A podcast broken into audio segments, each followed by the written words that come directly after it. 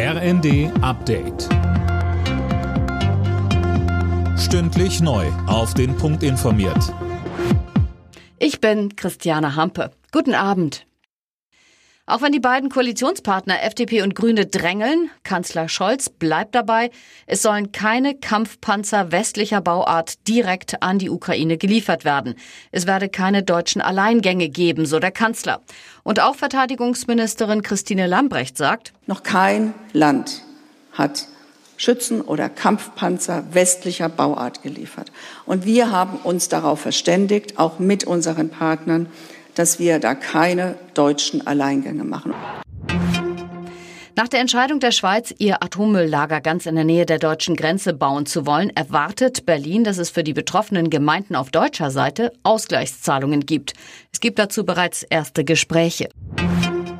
Mit der Beisetzung der Queen in einer Woche in London steht die Polizei vor enormen Herausforderungen.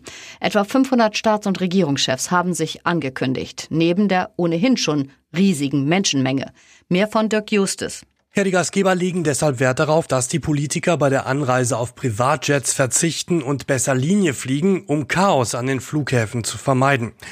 Um zur Trauerfeier direkt zu fahren, gibt es Pläne, dass die Staatsgäste dann zusammen gecharterte Busse nehmen, statt die eigene Staatskarosse. So soll ein Verkehrschaos verhindert werden. Dass das klappt, ist allerdings unwahrscheinlich. Ein Diplomat fragte wegen der Pläne, können Sie sich US-Präsident Biden in einem Bus vorstellen? Wer mit der Lufthansa fliegt, muss erst einmal nicht mehr mit den Streiks der Piloten rechnen. Bis Ende Juni 2023 gilt eine Friedenspflicht. Cockpit hat deutliche Gehaltserhöhungen für die Piloten verhandelt. Sie bekommen in diesem und im nächsten Jahr jeweils 490 Euro im Monat mehr.